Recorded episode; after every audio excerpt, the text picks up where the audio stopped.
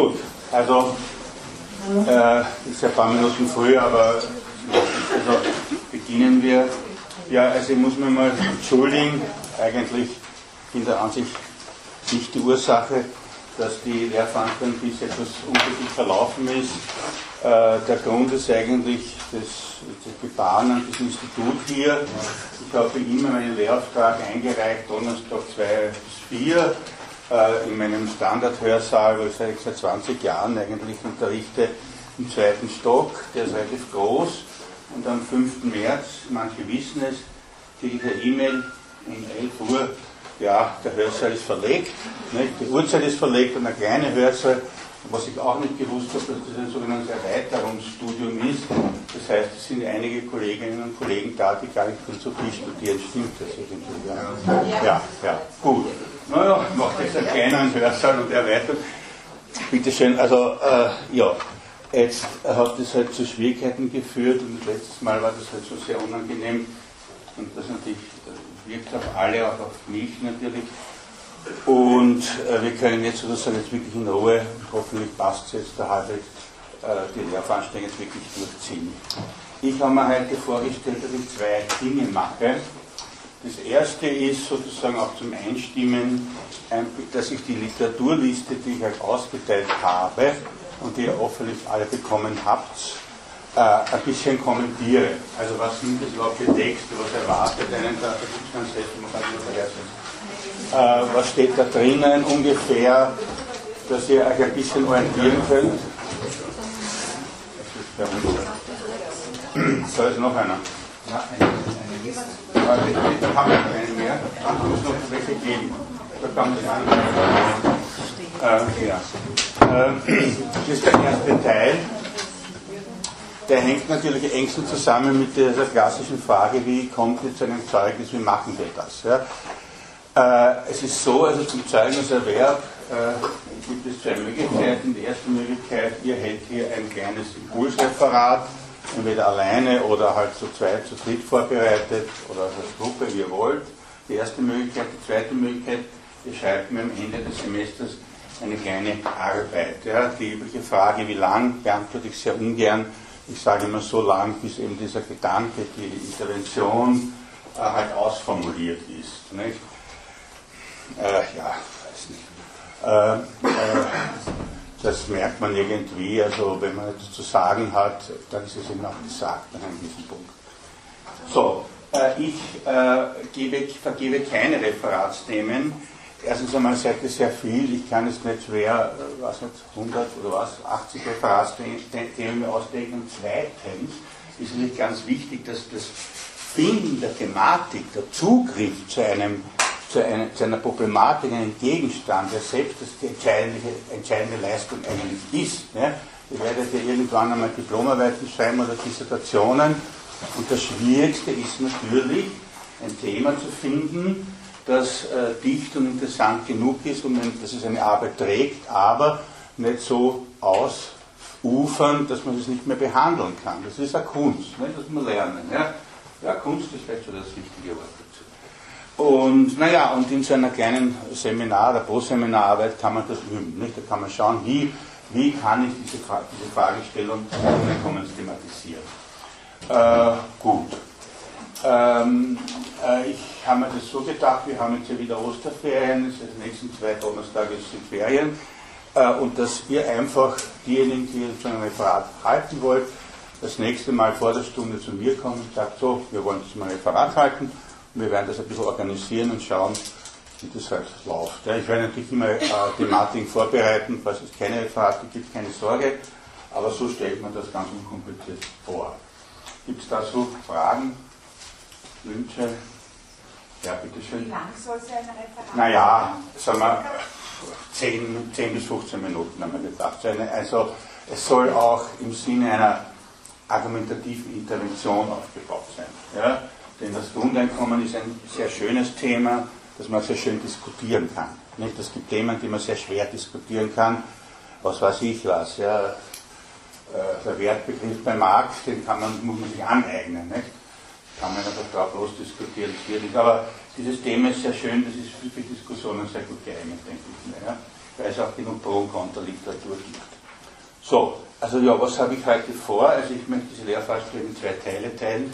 Der erste Teil ist, wie gesagt, sehr unkompliziert. Ja, bitte gibt es noch Fragen, noch Wünsche? Nichts. Gut. Äh, ich werde ein bisschen diese Literaturliste. Eine neue Frage. Ja? Und, äh, wegen der Arbeit, was wäre denn der Abgabetermin der? Naja, der Abgabetermin halt Ende des Semesters nicht. Äh, also laut Gesetz habt ihr drei Semester Zeit, glaube ich, das nachzureichen. Ja, oder? Ich weiß es nicht genau auswendig. Also man kann natürlich auch länger später das auch mir geben, aber halt, ihr wollt ja Note haben, nämlich an. Also persönlich Ende des Semesters? Ja, ausgedruckt bitte mir oder halt zuschicken. Okay. Ja, nicht, nicht per E-Mail. E-Mail, also das ist ja Geisel. Also da haben wir schon gerade den Computer wir aufgestellt. Gut, äh, dann die wichtigen E-Mails sind dann oft dabei. Okay, äh, ja, ist der erste Teil, äh, das ist ein bisschen lockerer, das ist also so, wo ihr auch seht, wie das alles so, so diskutiert wird, was das so gibt.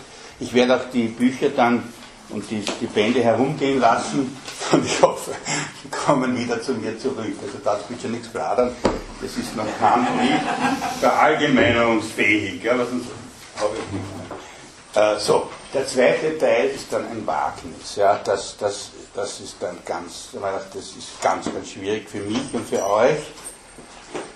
Äh, da habe ich nämlich mal gedacht, es ist, es ist nicht anders möglich. Also man kann sozusagen die Fragen wie Ökonomie, Gerechtigkeit, Geld, Einkommen, Besitz äh, nicht ohne die Marxische Kapitalanalyse verstehen. Ja?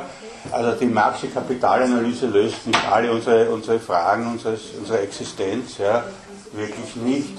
Aber es ist ungefähr so, äh, Kollegen, das ist sehr störend, Entschuldigung, aber wirklich so. Ähm, äh, es löst nicht alle Fragen unserer Existenz, aber es ist ungefähr so, ich vergleiche das immer so wie die Mathematik.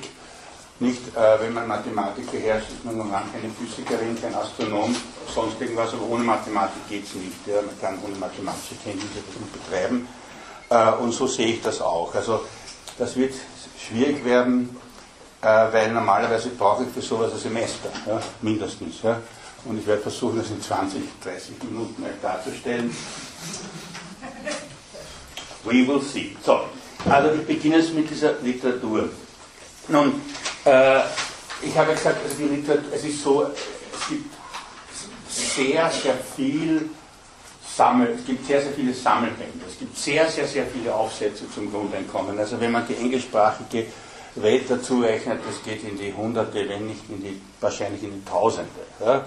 Äh, warum? Es gibt also äh, Gruppierungen, die eine der wichtigsten habe ich als letztes Mal schon genannt, Basic Income Earth Network, so abgekürzt.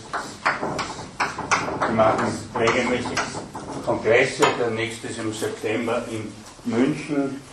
Äh, da werden Papers geschrieben und das, das, das ist sozusagen eine, eine Flut, äh, die dann kaum mehr aufzuarbeiten ist, aber wenig wirklich Bücher, nicht wenige zusammenhängende Bücher zu dieser Thematik. Warum? Das ist eine interessante Frage. Nun, das erste Buch, das ich da draufgeschrieben habe, ist von Anne Alex Harald Rein herausgegeben. Ich kenne die zwei natürlich ganz gut.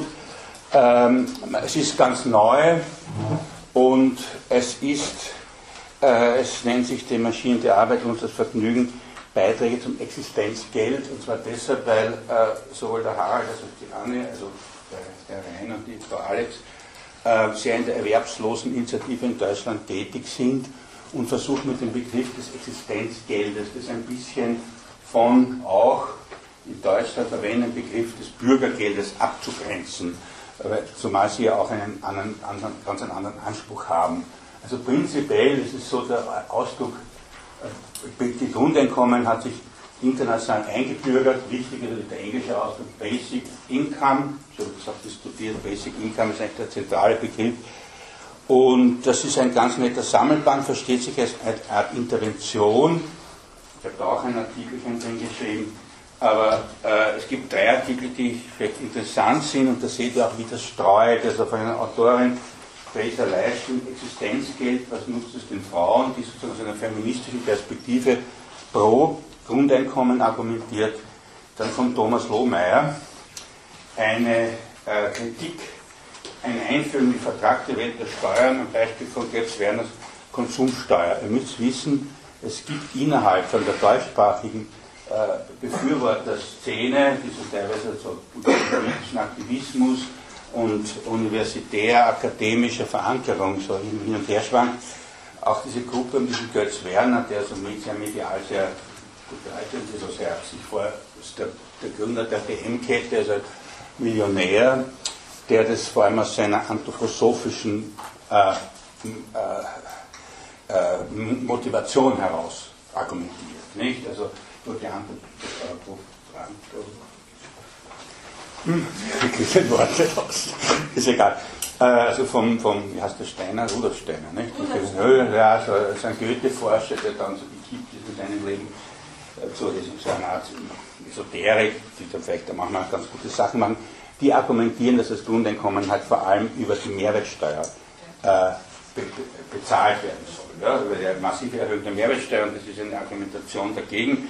Und ganz interessant ist auch der Artikel von Roland Blaschke, kenne ich natürlich auch, der sich mit der Entwicklung der Linken in Deutschland, also der Partei Die Linke, ja, das ist sehr interessant. Also das Grundeinkommen ist dort sehr umstritten. Es gibt die Katja Kipling, die das sehr forciert. Es gibt aber auch äh, Strömungen, vor allem aus der Gewerkschaft, die das sehr ablehnen. Das ist also das erste, gibt es halt irgendwann mal so durch, wir können Sie ein bisschen reinschauen. Das zweite Buch habe ich jetzt nicht da. Äh, das ist sozusagen schon ein gesamtes Buch von der Lieselotte Wohl genannt und der, von Herwig Büchele aus 85. Ich habe gesagt, die Grundeinkommensdiskussion, das habe ich in der ersten Stunde versucht zu begründen, beginnt eigentlich Mitte der 80er Jahre und mein Argument war, dass hier genau der Umbruch vom Fordismus zum Postfordismus auch lebensrelevant äh, für uns alle erfahrbar war. Und Sie kommen bei, also die, die, die Bücher Sardinen und die Lieselotte Wohlgemeint kenne ich recht gut, mit der arbeite ich schon lange im, im Netzwerk Grundeinkommen sozialer Zusammenhalt Arbeit, äh, gemeinsam zusammen, so eine ältere Dame, die haben sozusagen da aus einer sehr christlich motivierten, äh, aus der christlichen Motivation heraus dieses äh, Buch geschrieben. Ähm, es ist schon lange her, dass ich das gelesen habe. Ich muss es sagen, kann es Ihre Argumentation, weil ich jetzt habe ich jetzt nicht so parat. Äh, aber es ist sozusagen ein Klassiker, nicht? Und man muss sagen, Österreich war da ein bisschen Avantgarde. Ja? Äh, ähm, gut. Das nächste ist Buch, äh, das Buch von André Gortz, Arbeit zwischen Misere und Utopie. Also der Name André Gortz, den werdet ihr vielleicht schon kennen. Ja? Äh, André Gortz äh, war ein sehr, er hat sich vor einigen Jahren gemeinsam mit seiner Frau im Wohnalter das Leben genommen, aufgrund von Krankheit und er wollte nicht so, hin, sie wollte nicht so dahin vegetieren. Äh, und äh, Gortz, Sie sagen sich, gebürtiger Wiener, hat aber in Frankreich immer gelebt. Und der Gortz hat, es ist eigentlich jetzt kein, für mich kein scharfsinniger, analytischer, denkender Mensch. Er war sehr populistisch äh, auch sehr journalistisch unterwegs, hat aber unglaubliches Gespür für Prozesse und gesellschaftliche Entwicklungen gehabt. Also, äh, wenn man das ganz genau analysiert, hängt es ein bisschen, was er schreibt. Aber ähm, er hat äh, Zeit seines Lebens versucht, gesellschaftliche Transformationsprozesse, und ihr wisst, das ist also ein, ein Leibthema von mir, zu analysieren, zu erfassen. Äh, es ist ein bisschen ein Argumentationspotpourri eigentlich, weil er einerseits die These aufgibt, der Gesellschaft geht die Arbeit auf. Das ist die klassische These von Jeremy Rifkin, ja, US-amerikanischer Autor, der das versucht hat zu argumentieren, wo er sagt, okay, durch die Produktivkraft der Arbeit, durch die Steigerung der Produktivkraft der Arbeit ist immer weniger Arbeit notwendig, um die nötigen Güter und Dienstleistungen zu erzeugen. Der Gesellschaft geht sozusagen quasi die Arbeit aus äh, und wie reagieren wir darauf? Er verbindet das auch mit der These in dem Buch mit, der, mit dem sogenannten Begriff des kognitiven Kapitalismus, ob der wieder glücklich ist, eine andere Frage. Also darunter versteht man die These, dass, das, dass die Kommunikation, das Wissen, das Intellektuelle, äh, die Information eine entscheidende Produktivkraft der Arbeit wird, die alles andere übersteigt. Nicht unproblematisch die These, aber auch sozusagen etwas für sich. Und dann verbindet er das noch, was das jemand kennt, mit der, mit der Dichotomie der Habermas von System und Lebenswelt. Äh, nur so ganz schnell, also weiß nicht, der Habermas ist auch ein bisschen äh, Ehrt sich den anderen Lehrveranstaltungen oder ist das schon weg? Ist der noch up, up to date? Jürgen, noch, Jürgen Habermas. Na, sowas ist hartnäckig. Also jedenfalls, ähm, nein, nein, es ist okay. Äh, also der hatte die Auffassung, Habermas, er sagt, es gibt zwei Steuerung, Grundsteuerungsmedien, die gesellschaftlich wirksam sind. Einerseits sozusagen systemische Steuerung über Macht und Geld, das ist das System, und dann sozusagen in der, in der Lebenswelt äh, das Kommunikative über das Sprachverständnis, über die Sprache vermittelte äh, Form eigentlich der Gesellschaft in Synthesis und das stellt er sozusagen gegenüber, und das hat er dort da in dem Buch äh, zusammengemischt. Der Borch war eine Zeit lang Kritiker des Grundeinkommens, ist dann zum Befürworter geworden, aber es ist, ich denke mir, kein uninteressantes Buch. Also es ist auch ein kleines Büchlein eigentlich. Also das, ich habe es jetzt nicht da, das ist nicht ein dickes Schwaden, sondern es ist ein ganz nettes Buch. So, das nächste Buch, ähm, schon wieder der Harald Rhein und Hans-Peter Krebs aus 2000. Äh, auch ein ähnliches Buch wie das jetzige, das wir so jetzt Jahre später gemacht haben, das vor allem, auch Sie wieder im Begriff des Existenzgeldes, das vor allem versucht, äh, äh, äh, das vor allem versucht, die, die Entwicklung in der erwerbslosen Initiative in Deutschland zu dokumentieren und daran anzuknüpfen. Es gibt ja sozusagen das verblüffende Phänomen, dass äh, erst eigentlich erst in der postfaschistischen Phase, also ab 65 beginnt das, Erwerbslose sich organisieren, mit einem gewissen politisch unabhängig organisieren und hier sozusagen ein gewisses Selbstbewusstsein im was historisch eigentlich recht neu ist. Ja. Das ist ein ganz interessantes Phänomen und äh, die versuchen das hier dann eben zu diskutieren. Dann haben wir ein Büchlein Opielka, Wopopa, garantierte Grundeinkommen, das habe ich da, wo ist es denn nur? Ja, äh, es ist auch ein älterer Band, äh, das ist ganz interessant, wie sich hier auch Argumentationen verschieben. Auch sozusagen ein Klassiker, also äh, es ist, sagen wir, der, der, der Wopopa ist an sich ein Wiener, der eine Professur in Leipzig hat oder hatte, in Soziologie. Er war früher sehr aktiv und hat sich zurückgezogen. Und äh, in diesem Band sind einmal ganz interessant, erstens mit der Erich Fromm hat äh, äh, einen Artikel geschrieben, psychologische Aspekte des garantierten Einkommens für alle. Also der Erich Fromm war einer der Mitarbeiter des berühmten Instituts für Sozialforschung, äh, auch äh, besser bekannt als kritische Theorie. Also Institut ist an sich in Wien gegründet worden, das sogenannte Grünberg-Archiv äh, dann wurde der Horkheimer äh, Direktor und ist dann gemeinsam nach Frankfurt übersiedelt. Und dann gibt es auch den scheißlichen Begriff Frankfurter Schule. Also es hat eine kritische Theorie dazu und also äh, Adorno und Horkheimer, Fromm, Marcuse waren vielleicht die wichtigsten, die dann noch 45 oder vor 45 natürlich als jüdisches, jüdische Intellektuelle natürlich in die USA emigrieren mussten und dann nach 45 zurückgekommen sind und in Frankfurt hier eben dieses berühmte, äh, halt diesen Lehrstuhl Stühle gehabt hat und sich dann, sie haben sich auch mit Frauen dann überworfen. Also äh, ich meine, Adorno war unglaublich einflussreich und wichtig für das Denken nach der, der, der 68er Bewegung bis heute. Nicht? Also äh, ich, ich, ist natürlich ein Drama, also wenn man heute schaut, die Situation in Frankfurt, äh, das ist ja furchtbar, nicht? das vollständige Rollbrett, das ist nichts mehr da, nichts mehr, nichts mehr kritisches, das ist alles ausgerottet mit Stufenstiel. Es ist also gut und der Fromm hat hier so einen, einen, einen nettes, das findet ihr auch im Internet, das kann man sich herunterladen. Äh, ja, interessant ist auch vielleicht sehr lustig die Kritik von Peter Klotz. Nicht? Der war der Peter Klotz, das war sein, so ist der Begriff des Vordenkers. Vordenker der SPD und der hakt natürlich hin. Also es ist natürlich so, dass sich die, die Argumentationen sowohl der Kritikerinnen als auch der Befürworterinnen natürlich schon auch in gewisser Weise äh, wiederholen. Also seine Argumentation ist die, ich drehe das kurz so herum, dass Sie mal reinschauen, äh, dass er sagt, das ist so die Ausstiegsprämie, die Stillhalteprämie. Nicht? Man gibt das Grundeinkommen und Das Kapital kann dann vorwerfen, was es will, es kann die Arbeitsverhältnisse verschlechtern und so weiter. Ich frage mich immer, diese Argumentation ist alles ist eingetreten ohne Lohneinkommen, nicht? Also, okay. Äh, so, der nächste äh, äh, äh Artikelchen da drauf ist einer von mir, hat den Vorteil, dass man ihn im, Grund, äh, im Internet findet, auf der, auf der Grundrisse-Seite. Ja, Grundrisse.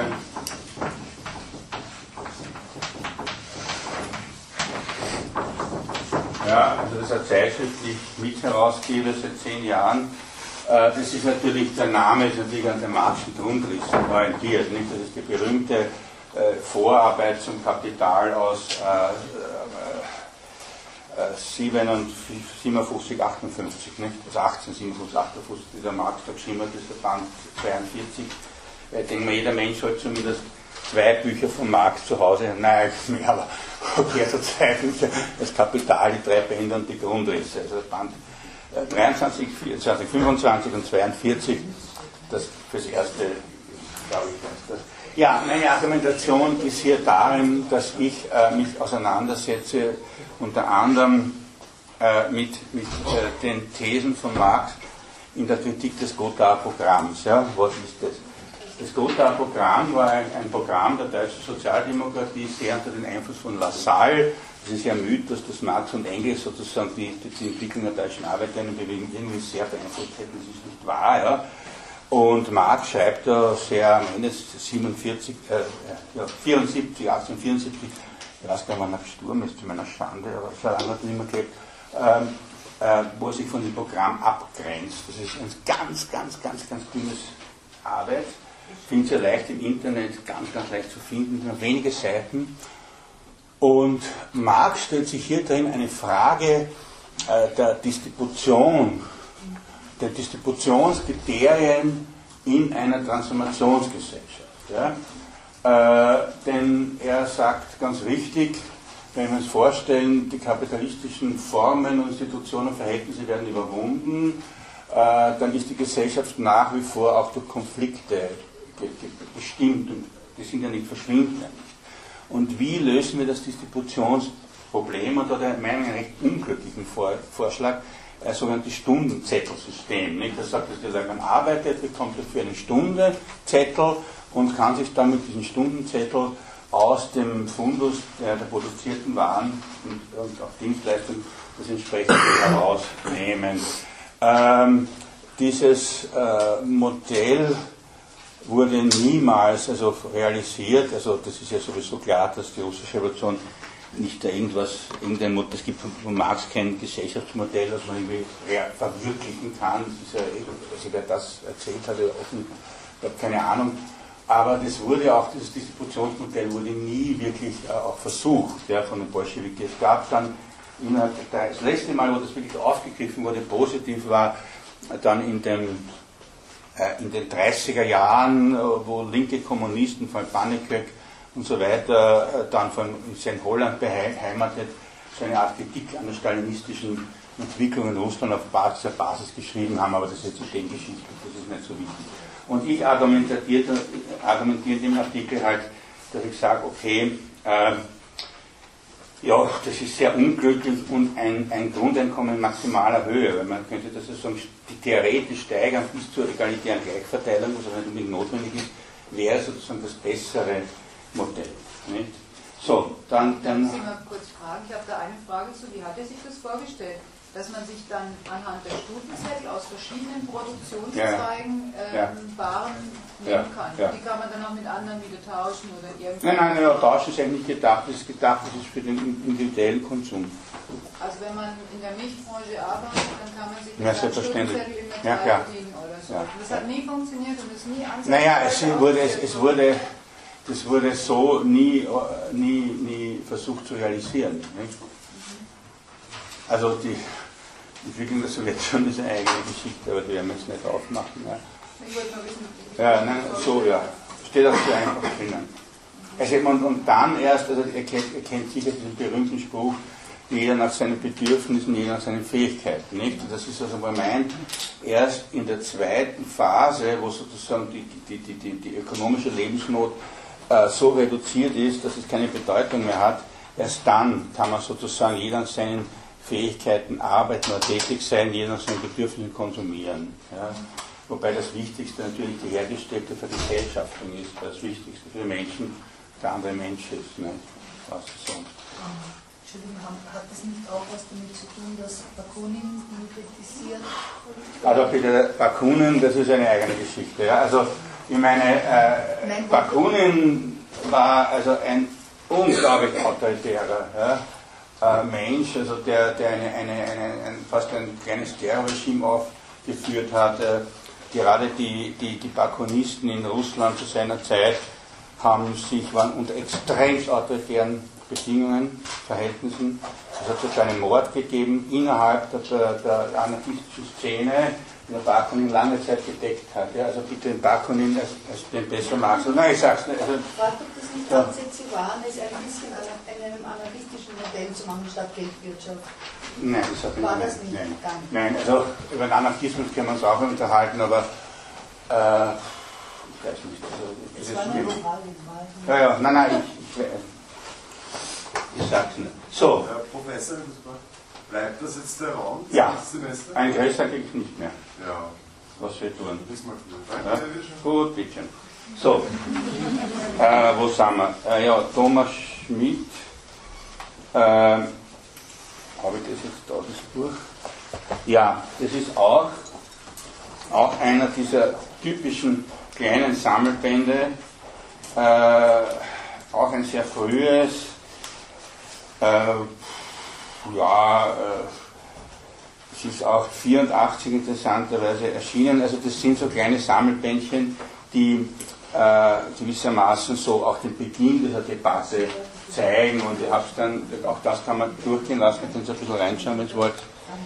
Äh, ein wichtiges Buch ist, dass ich auch, es ist vielleicht ein bisschen ein Standardbuch inzwischen, das ist das letzte auf dieser Liste von Philippe van Bares und von Herrn Van der Borg wenn ich das richtig ausspreche, äh, ein Grundeinkommen für alle. Das Buch hat den Vorteil, dass sie versuchen, äh, eigentlich alles irgendwie in dieses Buch hineinzubringen. Also die Geschichte der Idee des Grundeinkommens, die wichtigsten Strömungen, die Argumentationen, die Kritik, den internationalen Überblick. Also es ist ein sehr empfehlenswertes Buch. Äh, ähm, es hat, man muss natürlich, auch hier können Sie reinschauen, wenn Sie wollen, äh, würde ich euch sehr empfehlen, so als Grundlagenliteratur, weil es einer dieser wenigen Arbeiten ist, vor wenigen, ist nicht, nicht sehr alt, ich weiß nicht, wann es erschienen ist, äh, ja, 2005, also es ist so ein Versuch, diese, diese ganze Debatte irgendwie ähm, zu, zusammenzufassen, zu, äh, darüber zu informieren, äh, über den das Interessante ist natürlich, welchen Standpunkt der, der oh, das brauche ich, kann ich das haben, äh, ähm, welchen, von welchem Standpunkt aus sie argumentieren. Also der Bares, der Philippe von Bares ist sozusagen ein bisschen auch der Großpapa der akademischen äh, Szene, er ist, er ist, Gründer von Bien und so weiter, äh, hat einen Lehrstoff an einer katholischen Universität in Belgien und argumentiert sozusagen aus einer Position heraus, die man irgendwo zwischen John Rawls und äh, dem äh, äh, ähm, äh, analytischen Marxismus verorten kann. Ja?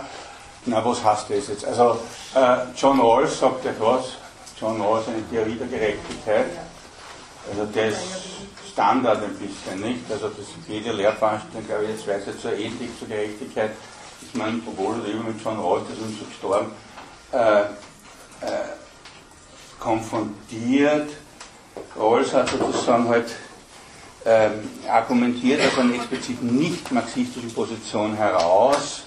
Äh, er meint, die Grundgüter, das heißt alles, was die unmittelbar, interessanterweise, was er nämlich meint, was die Würde des Menschen betrifft, äh, muss gleich verteilt sein. Das ist im Grunde sind das die Grundrechte, die bürgerlichen Grundrechte, während die ökonomische Verteilung dann gerecht ist, wenn sie die am schlechtest gestellten optimiert. Er, er, sieht sozusagen das alles von der, von der Verteilung her, von der Distribution her und die Produktion kommt überhaupt nicht vor.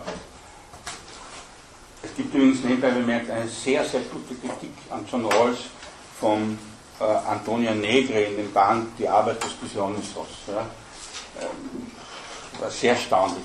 Und äh, sie, versuchen, sie versuchen eigentlich sozusagen eine, auch, auch die beiden Autoren, also auch der Bares, der hat mehrere Bücher dazu geschrieben, das Wichtigste ist eben das uh, Will Freedom for All, what, uh, what if anything can justify capitalism und er spricht sozusagen von einem kapitalistischen Sozialismus. Ein unglaublich schwieriges Buch, also das, wer das bearbeiten will, dann meine Hochachtung. Ein schwieriges Englisch noch dazu, das nicht englischsprachig ist, das vielleicht trotzdem. Und äh, er äh, hat folgende Grundargumentation. Ja, als sich fragt, wie ist denn eine doch massive Umverteilung zu legitimieren? Nicht? Also diese Legitimationsfrage wird uns ja immer wieder, immer wieder äh, beschäftigen und er argumentiert so, dass er sagt, es gibt Grundvoraussetzungen für wirtschaftlichen Erfolg, also er denkt das sehr linear, ja, also sehr, sehr an der, an der Erscheinungsform orientiert, aber er sagt, okay, es gibt Grundvoraussetzungen, die wir uns nicht selbst zuschreiben können. Ja. Das ist ja beim, beim Rawls nicht unwichtig. Ja. Er sagt, okay, es gibt diese Lotterie der Geburt, manche werden halt sehr talentiert geboren, andere nicht so. Ja. Äh, äh, und da kann man sozusagen nichts dafür. Also das ist also er, er, sie versuchen, also sowohl der Rawls, aber noch mehr der Bares versucht sozusagen, dass diese Zuschreibung, ich habe den Erfolg, ich bin Millionär geworden, zu relativieren und sagt, das bist ja gar nicht du oder nicht nur du. Und eines der wichtigsten äh, Grundlagen ist einfach die Oberfläche der Erde, die sozusagen niemand gehört. Ja? Und äh, sie argumentieren, äh, knüpft man Thomas Paine an und Thomas Paine äh, schreiben Sie dann, da, dabei würde man allerdings übersehen, also wenn man das nur streng auf die individuelle Leistung fokussiert, dass sich alle Produktionsmittel aus den natürlichen Ressourcen herleiten, die ursprünglich niemand gehören. Ja?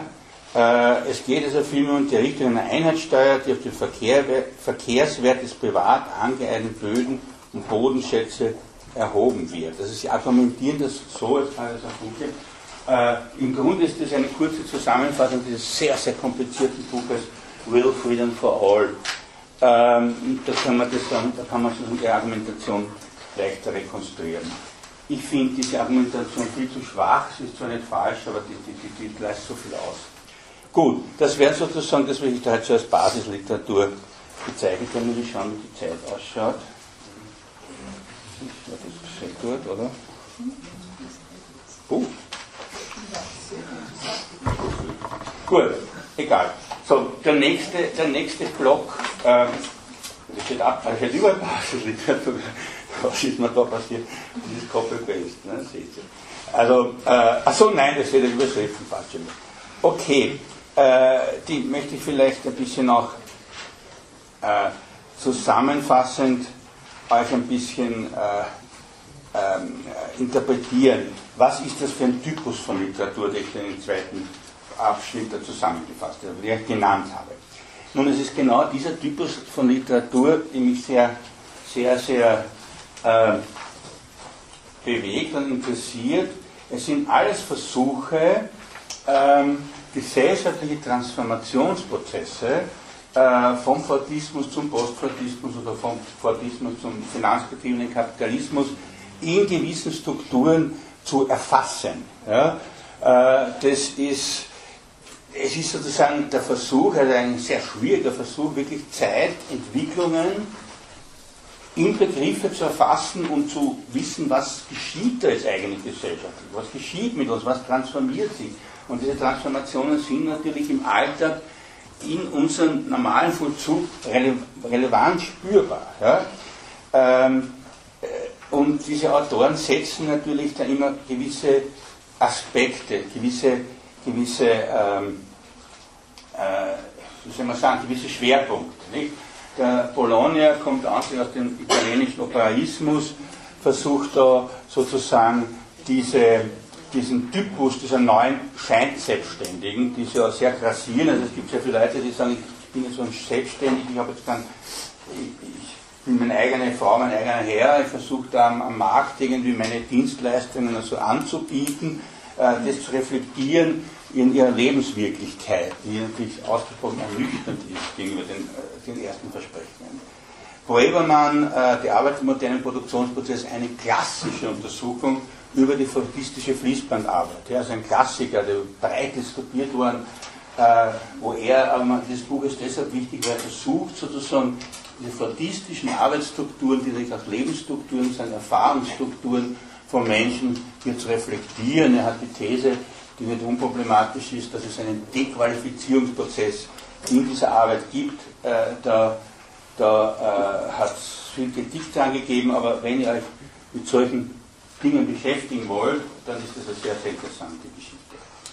Äh, der Castells, die, äh, die, die, Trilogie von Castells, also der Castells, es gibt ein Castell ohne SA, der eher auch sehr ähnliche Sachen geschrieben hat zur Entwicklung der, der Arbeitswelt, aber der Castells hat eine, eine, eine dicke Trilogie geschrieben, äh, so mit der Argumentation, wo er sagt, die Gesellschaft transformiert sich vor allem über, den, den, über die Entwicklung der Technologie, des Internets, ja, diese Netzwerkgesellschaft, das ist ein bisschen populistisch natürlich, dieser Begriff, äh, versucht sozusagen mit sehr, sehr vielen empirischen Studien, also dreibeiniges, dickes Wälzer, ich habe hab das nicht alles gelesen, aber teilweise versucht hier diese gesellschaftlichen Transformationsprozesse auch empirisch zu erfassen. Ja, also ganz ohne Empirie geht nicht. Äh, interessanterweise habe ich den Eindruck, dass das, diese Trilogie hat er nicht nach und nach geschrieben, es immer pessimistischer wird. Also im ersten Teil ist er fast ein bisschen so euphorisch, ja, also das Internet, die Informationsgesellschaft bricht da auf, er verspricht da Freiheiten und der Ton wird immer, immer düsterer. Dann ähm, Hart Negri, naja, äh, die berühmte Trilogie, also Empire, äh, Multitude und Commonwealth, die jetzt, äh, Commonwealth ist jetzt vor kurzer Zeit erschienen, äh, das war so ein richtiger Hit. Nicht? Das hätte sich da alle an Negri auch nicht gedacht, dass eines Tages sozusagen da in der US-amerikanischen Szene als großer Theoriestar gefeiert wird. Auch, auch, auch dieses Buch, ja, äh, wo, wo wird denn die hingegeben. Die letzten zwei Bücher fehlen mir auf der Liste. Den Castelli, den finde ich nicht. Und der, ja, der Castells, der ist da, der, der ist da rund raufgerutscht. raufgerutscht ja. Nicht der alte, ich glaube, es gibt zwei Nein, es gibt neue und alte. Ja. Das habe ich verändert, es ist aber nicht so viel Unterschied. Keine Sorge. Ja. Also, ähm, auch er versucht, also der, der ja, es ist, das, ich meine, ich erwarte ja nicht, dass ihr das alles wirklich lest, also schaut euch das ein bisschen halt an. Äh, es ist nur, das Interessante ist, ich habe nämlich, ich glaube, ich habe das Buch von, von Poltanski und Ciabello da. Schauen wir, oder habe ich das weiter unten? Doch, das drauf. Ich finde es sehr. Noch als, als zweiter, Ciapello, ja. Ja. Poltanski, Ciapello. Wo, ist das denn? Ja, ich finde es selber nicht. Ich habe noch eine zweite Zeile. Ah, ich habe eine alte. ja, ja, ja, so ist das. Also gut, ja, das, das stimmt.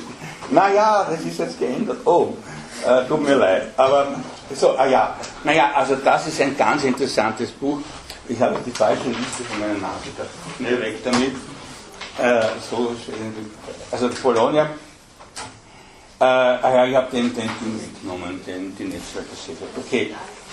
Äh, das ist ein sehr interessantes Buch. Das ist ein, ein französischer Soziologen, Bar, er und sie, die auch was ganz ganz wichtiges Versuch. Das Interessante ist, dass viele dieser Bücher um die Jahrtausendwende erschienen sind. Also Empire 2000 erschienen, äh, der neue Geisteskapitalismus, glaube ich, auf, auf Französisch äh, 1999, der, der, der, die, die, der Revelle 1999, äh, Castell also das heißt, es sind offensichtlich hat sich warum erscheinen die da alle so ein bisschen so in einem Fünf-Jahres- oder Drei-Jahres- ähm, Peak sozusagen, weil meiner Auffassung nach so gegen Ende des letzten Jahrtausends man so die erste Bilanz über diese Transformationen ziehen konnte.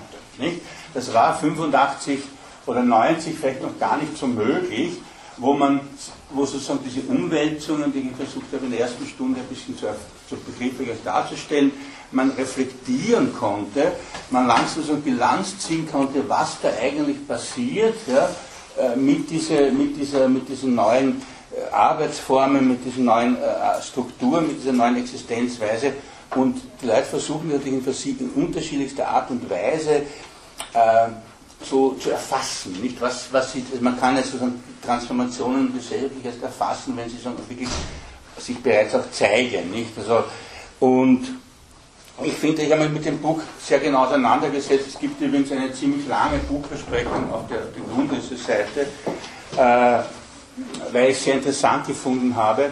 Und Sie argumentieren halt so, äh, dass Sie sagen, äh, die, diese Transformationen, und das ist ähnlich mit Antonio Negri, aber Negri ist das wieder anders, diese Transformationen haben sozusagen auf, haben an, an Befreiungsimpulsen angeknüpft. Nicht? Also äh, Boltanski, diese bloß schematisch auf Boltanski-Chapelle unterscheiden, das ist recht plakativ dann auch diskutiert worden, zwischen zwei Arten von Kritiken, die sogenannte Sozialkritik und die Künstlerkritik, wobei eben die Sozialkritik sagen, etwas klassisch ist, da geht es eben um äh, sozusagen die Gesellschaft, äh, sie hat, gibt uns keine soziale Sicherheit, die Löhne sind zu schlecht, die Arbeitsbedingungen sind vielleicht schlecht, während die Künstlerkritik wobei es als Künstler paradigmatisch ist, das heißt, dass es wirklich Künstler sind.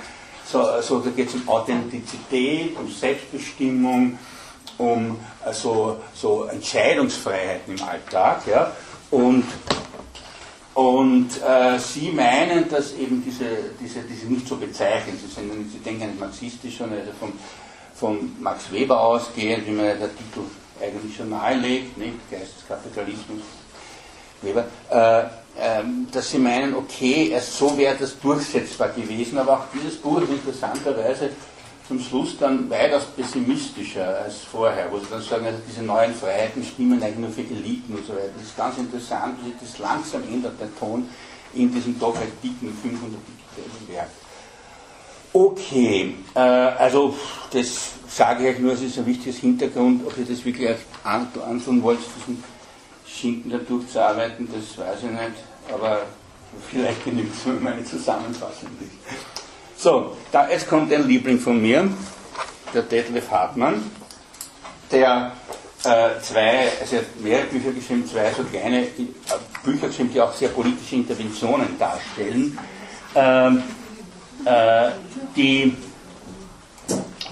äh, Hartmann ist, hat einen sehr düsteren Blick auf die gesellschaftliche Entwicklung, ganz einen anderen. Also äh, er meint, er, er ist jemand, der sich sehr, sehr genau nicht nur mit Managementliteratur auseinandersetzt, sondern vor allem mit dem, was diese Thinktanks äh, so produzieren.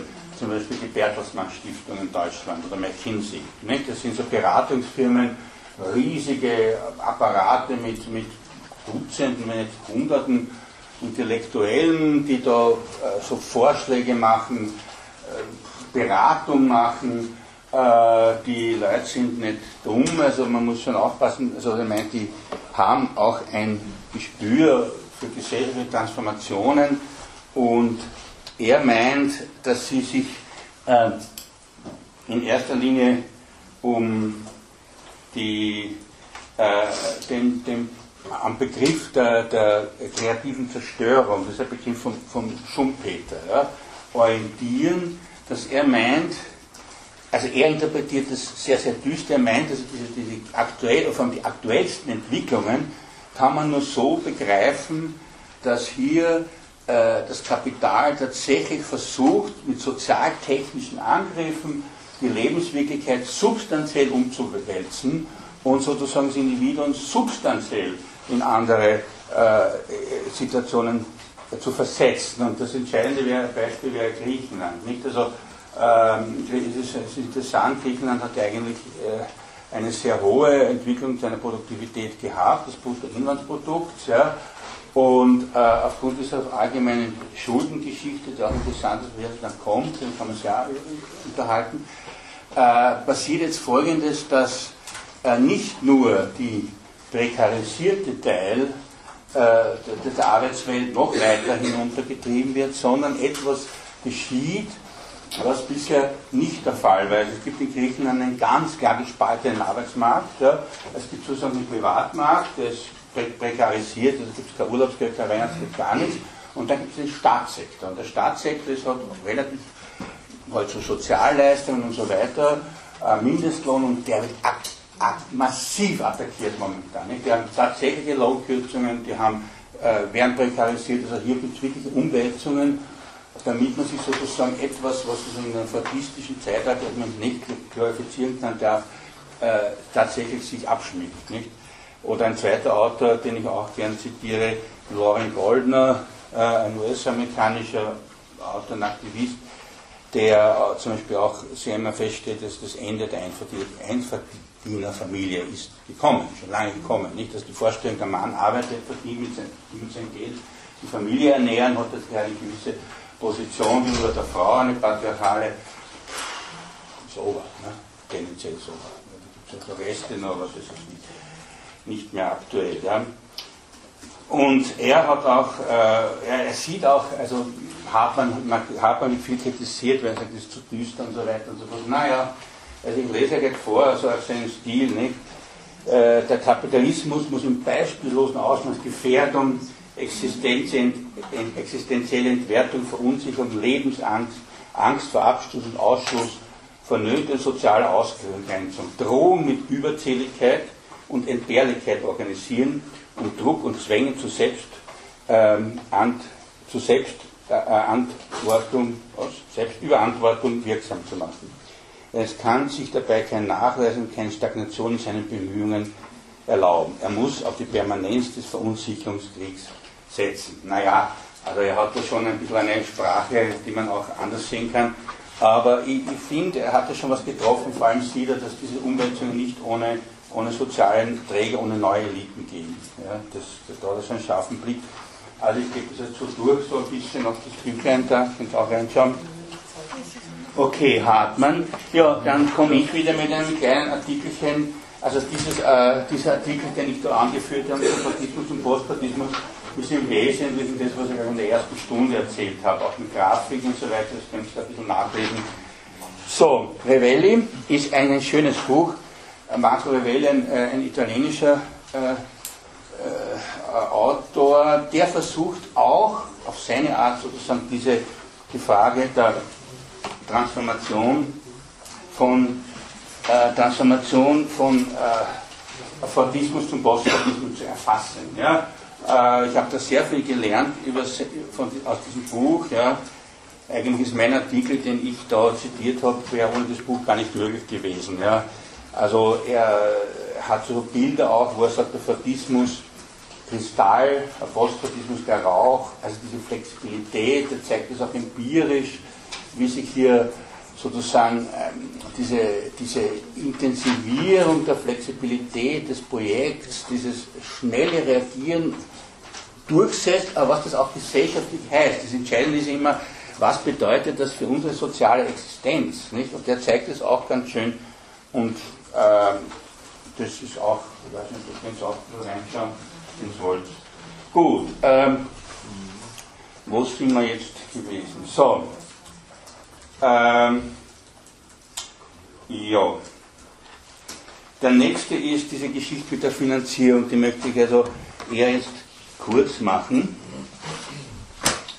Ähm, also so, äh, es gibt äh, aus. Es gibt äh, natürlich äh, in der Grundeinkommensdebatte Befürworterinnen-Szene immer wieder versuche, solche konkreten, so konkrete äh, Rechenbeispiele zu entwickeln. Manchmal glücklich, manchmal weniger glücklich. Also ich halte jetzt von der Attack-Inhaltsgruppe, da kenne ich den Autor sehr gut, nicht so glücklich. Das, was ich streng Mankun, äh, finde ich besser. Äh, äh, es ist, glaube ich, wenn man sich mit dem beschäftigt, ist es eins wichtig. Also ich weiß nicht, wenn ihr einige von euch dazu Referate halten wollt, also wir können jetzt nicht blitzartig zu Ökonomen und Ökonominnen werden. Aber wie ich halt an die Sache herangehe, ist, dass ich versuche einfach äh, so diese Größenordnungen nicht so ein bisschen mir auch so zu handhaben, dass ich mir darunter irgendwas vorstellen kann. Nicht? Wenn jemand hört, das, was ich, das deutsche Grundeinkommen kostet 700, ungefähr 700 Milliarden Euro, hm, was soll man sich darunter vorstellen? Viel Geld oder was? Ja. Naja, also es ist interessant, ich habe das verschiedene Berechnungsmodelle angeschaut, ähm, die es läuft letztlich darauf hinaus, dass man dass so über den Daumen ein Finanzbedarf von ungefähr ein Drittel des Bruttoinlandsproduktes möglich ist. Ja, das ist, stimmt so, mehr in sehr reichen Ländern, in der Schweiz ist weniger, Armen vielleicht mehr, aber so ungefähr kommt das hin, da kann man sich dann schon was vorstellen. Ein Drittel des Bruttoinlandsprodukts müsste egalitär umgewetzt werden, um, äh, um äh, die, die äh, äh, so ein Grundeinkommen zu finanzieren.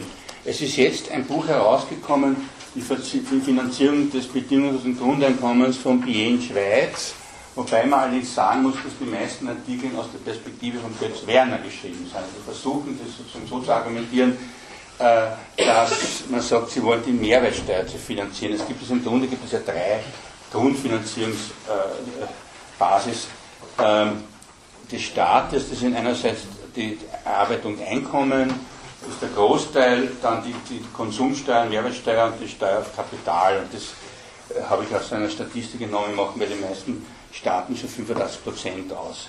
Gut, interessant ist ein Artikel, der äh, nicht aus dieser, aus dieser Ecke geschrieben ist, ist, sondern von Ingmar Trumpmann und Ingrid Hohenleitner, also die Ingrid Hohenleitner kenne ich ganz gut. Äh, der ist auch lange Zeit sehr, sehr schlecht gegangen, hat einen ganz gescheiten Job dort im Institut zum Staubhaar. Und äh, der Beitrag ist halt, ist, ist, ist eine andere Position und der ist insofern ganz interessant, als Sie versuchen auch hier so, so Einkommensmodelle äh, Revue passieren zu lassen und äh, haben auch ein eigenes Modell vorgeschlagen und äh, sagen natürlich ganz richtig, dass diese Modelle immer auf, auf, äh, äh, äh, auf fixen Gegebenheiten beruhen. Das heißt also, man nimmt sich sozusagen hier so, so, so gesellschaftlich-ökonomische Grunddaten her, äh, versucht dann eine Steuererhöhung zu, zu argumentieren, zu durchzurechnen, wie hoch müsste die sein, äh, das, also wer kriegt das Grundeinkommen, für Kinder weniger, Erwachsene versucht eine Höhe festzustellen und so weiter, versucht es dann durch eine Steuererhöhung äh, irgendwie auszurechnen, versucht sich zu überlegen, was könnte fürs Grundeinkommen entfallen. Das ist auch natürlich schon politisch verschieden argumentiert, aber im Großen und Ganzen sagt man, naja, es kann das entfallen, was sich wirklich nicht notwendig ist. Es wäre zum Beispiel in Österreich äh, Arbeitslosenversicherung, Notstandshilfe, Grundsicherung, Stipendien, die könnten durch ein Grundeinkommen alles ersetzt werden. Nicht? Da kann man dann Gegenrechnungen. Gut, das heißt, man hat ein starres Modell. Und jetzt stellt sich, stellt sich die Frage, wie ist es, was wäre wenn? Nicht? Das ist die ganz spannende Frage. Was wäre, wenn sein Grundeinkommen eingeführt würde? Ja? Wie schaut das aus? Wie viele Leute verlassen dann den Arbeitsplatz fluchtartig? Ja? Aus guten Gründen.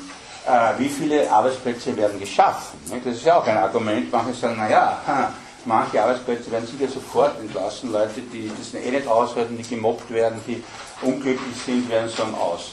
Ich lebe mit dem Bescheid, mit dem Grundeinkommen, mich täglich terrorisieren zu lassen. Aber man kann auch argumentieren, es könnte dann zum Beispiel in, in autonomen Strukturen oder auch sonst irgendwo Äh, man, es gibt keine Buchhandlung, kaum einen in Österreich, in Wien, die wirklich davon, die, die kämpfen alle bitte ums Überleben. Na ja, gut, wenn ich ein Grundeinkommen habe, kann ich auch 20 Stunden in der Buchhandlung arbeiten, nämlich einfach das interessiert, der Job. Ja. Wie es also die meisten Buchhändlerinnen in Wien sind schon Pension. Ne? Die Gitte Hermann macht das nur in der Pension. Also naja, also gingen die Buchhandlung ja nicht. So, und dann überlegen Sie sich natürlich, okay, man müsste eine Dynamik da äh, auch mit berechnen. Und da kommen Sie natürlich äh, äh, zum Schluss, also das ist meine Sicht, das ist eine sehr reife Position, dass Sie sagen, man kann das nicht wirklich abschätzen. Es, es, es gibt so viele unterschiedliche Prozesse, also so viele Gegenläufe, auch gegenläufige Prozesse, die einander kompensieren. Die Frage ist, wie, in welcher Ausmaß kompensieren sie sich nicht? Wie viele Arbeitsplätze werden verlassen? Wie viele werden neu geschaffen? Äh, was wird, und das ist auch nicht unwesentlich, ja, was wird durch das Grundeinkommen sozusagen im Nichterwerbssektor dann erzeugt und produziert, was derzeit nicht erzeugt und produziert werden kann, weil die Leute keine Zeit dazu haben, auch nicht die Möglichkeiten dazu haben, äh, was sozusagen auch natürlich in den individuellen Konsum eingehen kann. Ne? Also klar, nicht? Also, äh, das ist sehr, sehr schwierig und dann scheinen Sie aus diesen Gründen zu konstatieren, dass eine zuverlässige Finanzierungsrechnung für das Grundeinkommen im Vorhinein nicht seriös machbar sind. Sind volkswirtschaftliche Prognosen ohnehin schon schwierig, was heißt ohnehin schon schwierig, das sind alle Bauchlandungen, hat es nur gegeben, ja, so sind sie im Fall des Systemwechsels noch schwieriger bis unmöglich und dann haben sie eine sehr richtige Antwort meiner Meinung nach. Deshalb liegt die Antwort auf die Finanzierungsfrage nicht in, noch besseren, nicht einer noch besseren Berechnungen, sondern darin, durch neue Erfahrungen, Erkenntnisse über die Wirkung des Grundeinkommens zu gewinnen. Nicht? Also das heißt, ohne Erfahrung geht nichts. So, das war. Das bitte? Welches Buch war das noch? Das, ich kann es auch herumgehen, ja. ja also das, das könnt ihr euch auch anschauen. So. Hier in Schweiz, oder? Hier in Schweiz, ja. Das ist ein nagelneuer. Gut. Ähm, okay. Gut. Äh, ich überlege jetzt, jetzt habe ich eigentlich nur noch eine, eine Dreiviertelstunde. Hm? Sie haben nur 12.30 Uhr, weil nachher ist hier was anderes. Ah, so. Die sollten zum 11 anfangen, 12.30 Uhr. Aha, na gut, dass mir das so gesagt wird, ja. Ja, was schreibt man? Gut, okay, okay. Na gut. Ach so, das heißt, wir müssen um 11.30 Uhr raus. 12.30 Uhr. 12.30 Uhr, ja, okay. Was schreibt man sich da Jetzt ist Punkt. Ja, ja, warte. Ah, ja, ja, das habe ich wieder mal übersehen. Aha. Gut, naja gut, dann machen wir das anders. Ja. Dann kann ich das unmöglich, den, das, das kann ich jetzt nicht reinstopfen. Das geht nicht. Wie mache ich das? Das heißt, ich habe jetzt eine halbe Stunde, eine knappe.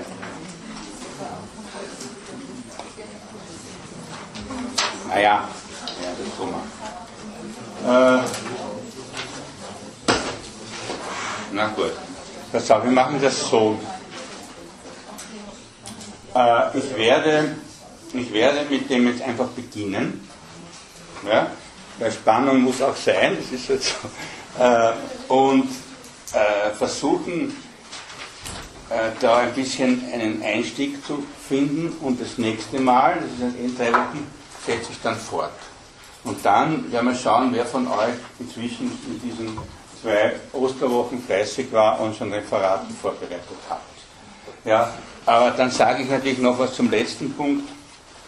Äh, ich habe da genannt äh, auch einige Kritikpunkte, also es ist so, die Kritik wiederholt sich ein bisschen. Also es gibt so diese typische Kritik, zum Beispiel der, äh, von Seiten so Gewerkschaft, linke Sozialdemokratie. Die läuft immer wieder selber hinaus, dass man sagt, nein, die Erwerbsarbeit ist wichtig, ist identitätsstiftend, ist eine gesamte These, nicht, wo man die einfach so locker hinaus sagen kann. Das Grundeinkommen verhindert das, das lenkt ab, äh, es geht sozusagen um die Arbeitszeitverkürzung. Arbeitszeitverkürzung, Mindestlohn. Also es gibt in Europa viele Länder mit Mindestlohn, ja, äh, vor allem westeuropäische Länder, in Frankreich ist es sogar populär, nicht das MIG, nicht? wenn jemand MIG verdient dann kriegt der Mindestlohn oder sie. Ähm, meine, bei der Arbeitszeitverkürzung natürlich, ist natürlich die, die Frage oder die Problematik, dass diese neuen postfaktischen Arbeitsformen sich ja nicht mehr so verkürzen lassen. Die Arbeitszeit lässt sich dann verkürzen, wenn sie sehr geregelt ist, wenn sie ent, entregelt ist, ja, wenn sie äh, wie die Scheinselbstständigen ja gar nicht einer strikten Arbeitszeitregelung unterliegen, wie soll ich die dann verkürzen? Ja? Ich meine, das und so weiter. So, der nächste, ja, dann habe ich auch eine, einen Artikel einer, einer, feministischen Kritik ausgewählt. Ähm, die ist auch immer sehr ähnlich. Ähm, also die, auch die wiederholt sich, die immer auch so ein bisschen hinaus. Also erstens einmal sind die Feministinnen, die gegen das Grundeinkommen argumentieren, in der Regel eigentlich auch Sozialdemokratinnen, ja, also oder linke Sozialdemokratinnen. Also das, ist, das, das korreliert sehr stark, selbstverständlich.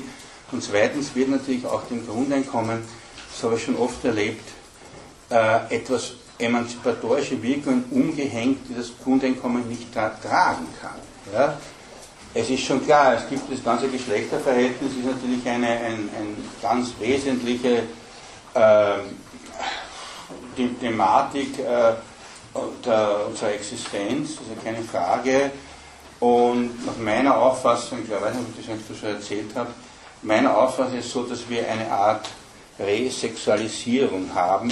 Warum und zwar in der Hinsicht, als, wenn man das so holzschnittartig skizziert, im Fordismus das Geschlechterverhältnis durch die Arbeitsordnung und die, die Sozialordnung sehr fixiert war. Nicht? Der Mann ist der Hauptverdiener, äh, der verdient in den 60er, 70er Jahren in Europa meistens nicht so schlecht, ernährt die Familie, die Frau ist maximal Zuverdienerin, wenn die Kinder kommen, bleibt sie zu Hause. Äh, damit hat man so eine klare Aufgabenteilung und die Frau ist damit gesellschaftlich klar positioniert.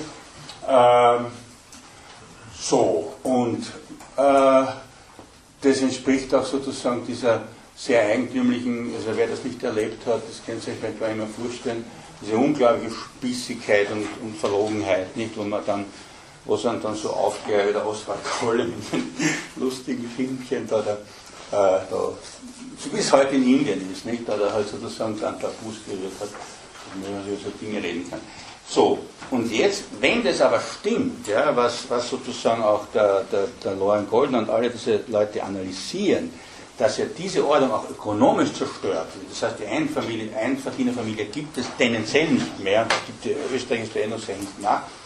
Was passiert dann mit den Geschlechterverhältnissen? Ich kann es sozusagen auf dieser Mann im Leben, Frau, Hausfrau, Dichotomie überhaupt nicht mehr aufbauen, ja, weil die zerstört wird. Ja. Also ich habe das, glaube ich, letztes Mal gesagt, also die EU hat fix die, Absicht, ja, die Erwerbsquote unter Frauen zu heben. Und das ist kein Scherz, die meinen das auch so, tun alles dafür, weil man sozusagen von einem Lohn ja eh schon nicht mehr leben kann und vor allem mit der Familie tragen kann. Und wie konstituiert sich dann jetzt dieses Geschlechterverhältnis? Und da meine ich, ist diese typische Resexualisierung, die sozusagen in diese Gesellschaft hineinfährt. Und ähm, wobei natürlich wieder, nicht?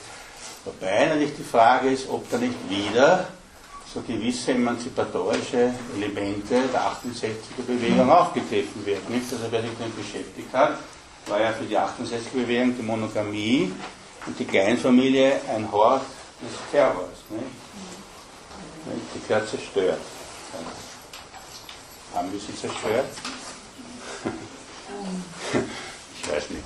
Gut. Ähm, äh, okay. Aber ähm, diese Modelle sind zum Beispiel in der DDR auf jeden Fall schon mal ausprobiert worden, indem es diese, ein, diese Aufbruch, dass Frauen genauso tätig sind wie die Männer und die Einfamilie eh nicht so beliebt ja. war, das Modell ja auch schon mal rausziehen. Man ja. müsste da eher jemand fragen, der das erlebt hat, ich weiß nicht, aber wenn man jemand, der, der das erlebt hat, mhm. das Modell ist schon mal versucht worden. Teilweise, wenn man sie heute fragt, würden sie teilweise Teile dort wieder gerne auch nach ja, ja. zusammen. Ja, ja, Also das, das funktionierte schon. Also mhm. es gab dann nur noch eine Familie, die verdiente und da war es dann mhm. egal, ob Mann oder Frau. Also mhm. das war völlig aufgehoben. Ja, ja.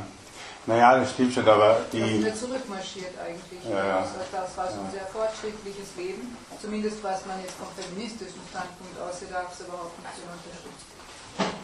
Ja, die DDR, das ist ja. Das, ist, das muss man praktisch Ja, ja, das würde ich auch nicht. Also wenn sich damit jemand unterhalten, der das erlebt hat, die ganze Zeit. Ja, nein, ich kenne schon natürlich keine Leute. unglücklich, der sich da so rückschritt heute. Ja, ja.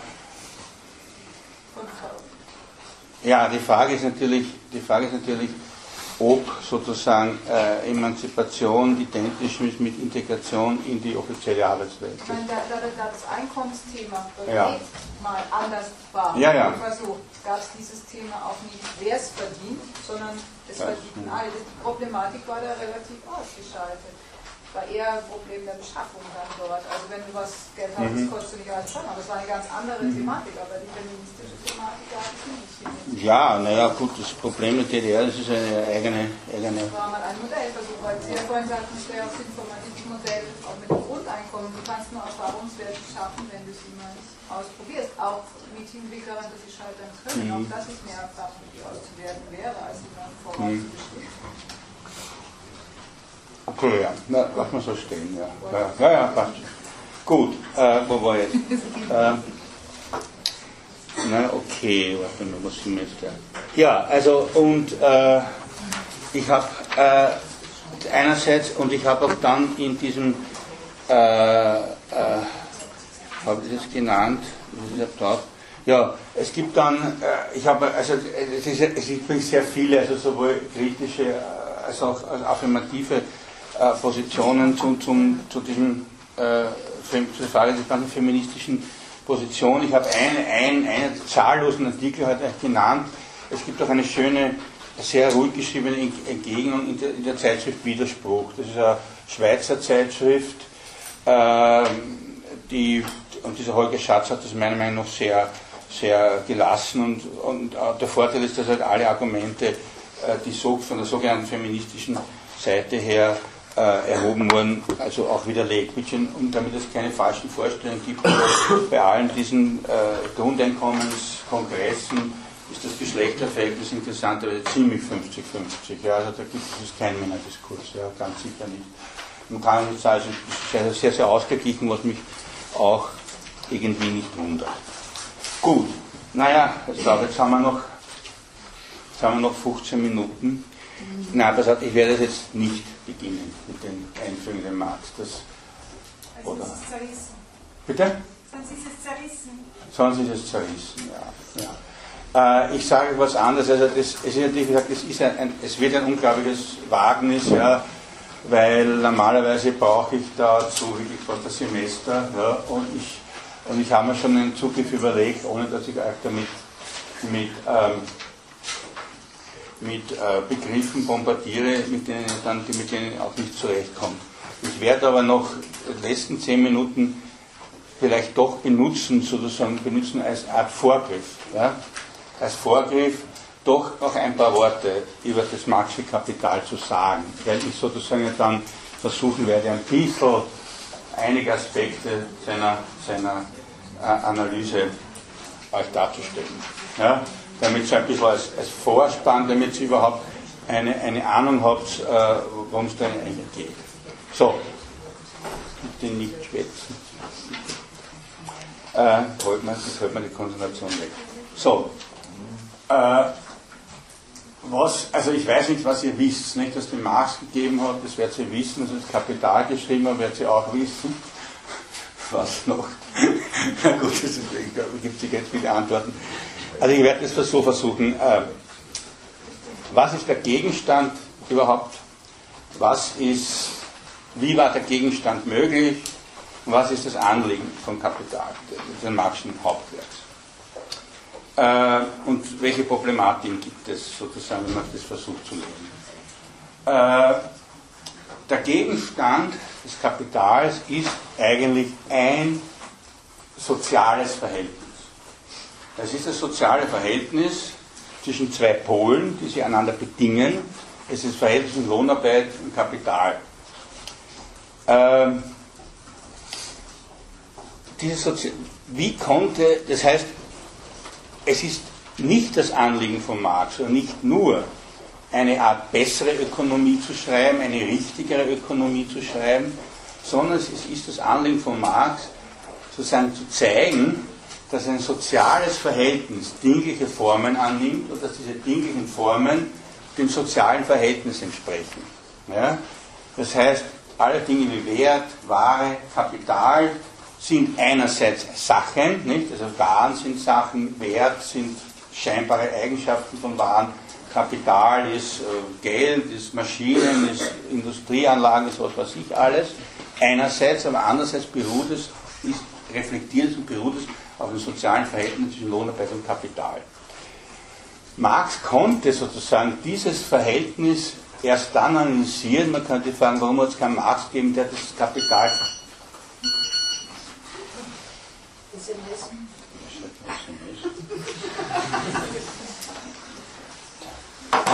Äh, äh, äh, der Wiener Sportclub macht mir wahnsinnig. Was wollt ihr von mir schon? Gut, okay. Ähm, das wäre mir okay. Ja, gut, wo sind wir? Also, äh, ähm, Marx konnte dieses Verhältnis erst dann analysieren, ja, warum hat es kein Marx gegeben vor 200, 300 Jahren? Naja, eine ganz einfache, triviale Überlegung. Wenn wir von Ökonomie, wenn wir von Waren, von wirtschaftlichen Tätigkeiten sprechen, so ist es klar, dass, diese, dass jede Art von wirtschaftlicher Tätigkeit natürlich engstens verflochten ist äh, in kulturelle, in moralische, in ähm, politische Strukturen. Nicht? Das ist klar. Nicht? Es gibt einen Staat, der macht Gesetze, es gibt so diese kulturelle Formen. Äh, äh, so. Ähm, und man kommt sozusagen zu dieser Banalität, dass alles mit allem zusammenhängt, dass alles mit allem zu verflochten ist, dass alles aufeinander wirkt. Nicht? Religiöse Einstellungen, Zinsverbot in vielen Religionen und so weiter bewirkt. Das ist klar. So, die Wirklichkeit ist auch so. Und jetzt ja, stellt sich die Frage, ab wann ich eigentlich hier sinnvoll und zureichend ja, äh, die Ökonomie für sich behandeln analysieren kann, obwohl ich weiß, dass sie in der Realität natürlich nie für sich existiert. Die Staatintervention ist nach wie vor ganz entscheidend, ist ja klar, ja? Banal. Ja? Und zwar äh, ist es genau in dem Moment, äh, in dem sich sozusagen dieses Verhältnis eine, eine Eigendynamik entwickelt hat, die ich als Eigendynamik tatsächlich analysieren kann. Und das ist erst ab dem Kapitalismus der Fall. Weil vorher war sozusagen das Ökonomische äh, wahnsinnig eingebettet in, in, moralische, gesellschaftliche und äh, äh, sonstige Strukturen. Und ein Autor, der das auch formuliert hat, den ich wahnsinnig schätze, ist Karl Polanyi.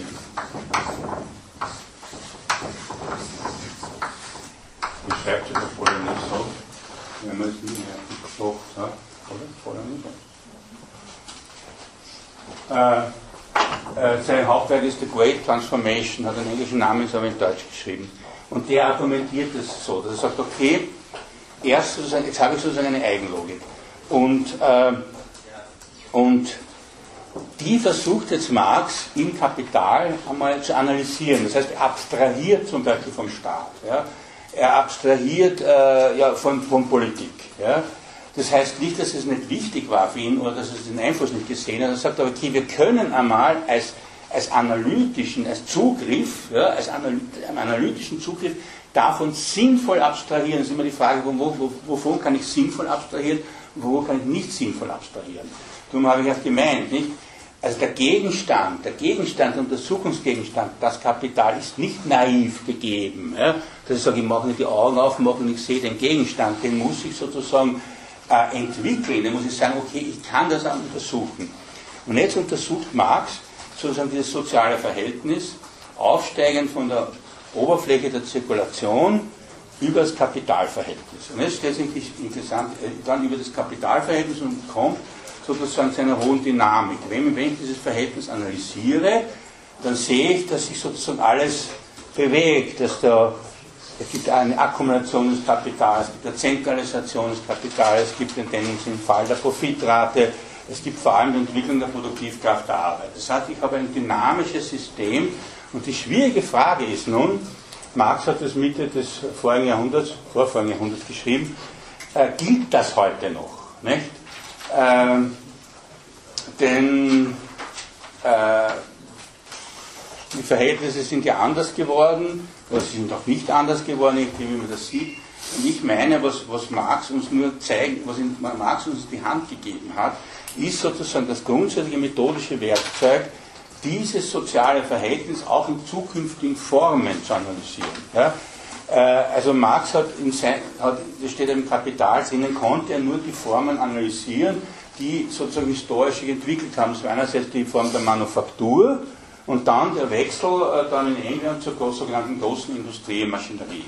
Die postfortistischen Formen hat er natürlich nicht analysieren können, er ist ja kein Hellseher, aber ich glaube, dass eben er uns auch dieses Werkzeug in die Hand gegeben hat, um diese Entwicklungen dann zu, äh, begreiflich zu machen und, und daran arbeiten ja sozusagen alle, die versuchen, sich an Marx anzuknüpfen. Nicht? Vom Negri bis, ich weiß nicht, zum Holloway oder so. Ja? Und versuchen, okay, äh, oder der Harvey momentan sehr in der Diskussion, versuchen sozusagen diese Entwicklungen zu, zu begreiflich zu machen. Und was ich, und damit hört auf, was ich halt versuchen will, das nächste Mal zu zeigen, ja, ist sozusagen das Elementarste des Elementaren. Ja, das Elementarste des Elementaren seiner, seiner Überlegungen. Und der Leitspruch, das ist ein Zitat aus den Grundrissen, wahrscheinlich zur Seite 606 oder was. Das merkt man sich, weil ein schönes Wort darin vorkommt, das man normalerweise nicht verwendet. Zeit, der Rhein löst sich alle Ökonomie auf. Ne? Das ist dann der Leit, die Leitidee. Gut, ich würde sagen, wir lassen es für heute. Danke und schauen wir momentan.